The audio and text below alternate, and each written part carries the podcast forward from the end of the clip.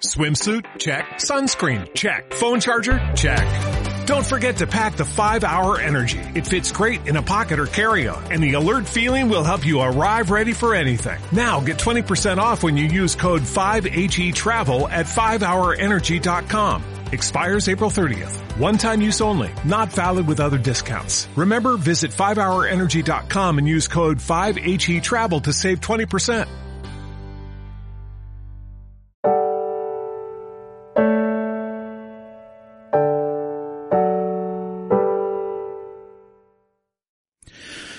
Un aspecto que me llama la atención del podcasting y que te aseguro que no comprendía era la consecuencia del feedback.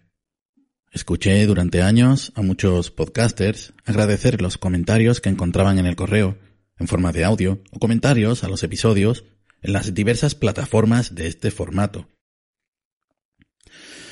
Podemos decir que entendía las palabras y me parecía un detalle por parte de ambos, pero no comprendía el sentido del agradecimiento más allá de la formalidad. Incluso en aquellos años me atreví a escribir sobre podcasting, un libro que por cierto jamás vio ni verá la luz. Y aunque la teoría era cierta, la retroalimentación es un pilar del podcasting, he tenido que esperar años para entenderlo. Y está bien, aunque hayan pasado años. Uno se atreve a grabar y más tarde o más temprano alguien siente que debe aportar algo. Por supuesto, esto es muy genérico. Puede ser un comentario, una crítica constructiva o destructiva, e incluso falaz. Me voy a referir a los comentarios que aportan tanto al contenido como al medio, y a los que aportan algo más que al contenido y al medio.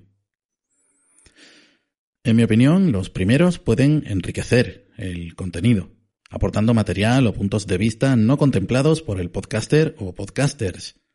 Tenidos en cuenta por estos últimos, pueden transformar la manera en que se desarrolla el podcast, llevándolo por senderos que no hubieran sido explorados en un plan inicial.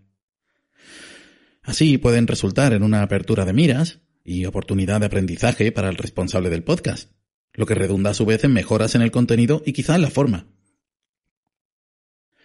Normal que el podcaster agradezca el comentario, ya que hace crecer literalmente el podcast y su comunidad. El segundo caso va un poco más allá. Según mi experiencia, los comentarios o aportaciones que van directos a la fuente del contenido.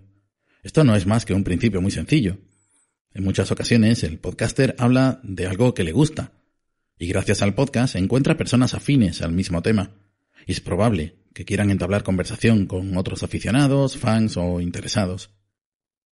Como digo, según mi experiencia, algo muy similar a amigos con los que compartir, con los que podrías mantener una relación de décadas y con los que no haría falta hablar para entenderte. Tengo la inmensa suerte de haber comprendido este agradecimiento. Hasta otra. En Sherwin Williams somos tu compa, tu pana, tu socio, pero sobre todo somos tu aliado, con más de 6.000 representantes para atenderte en tu idioma y beneficios para contratistas que encontrarás en aliadopro.com. En Sherwin Williams somos el aliado del PRO.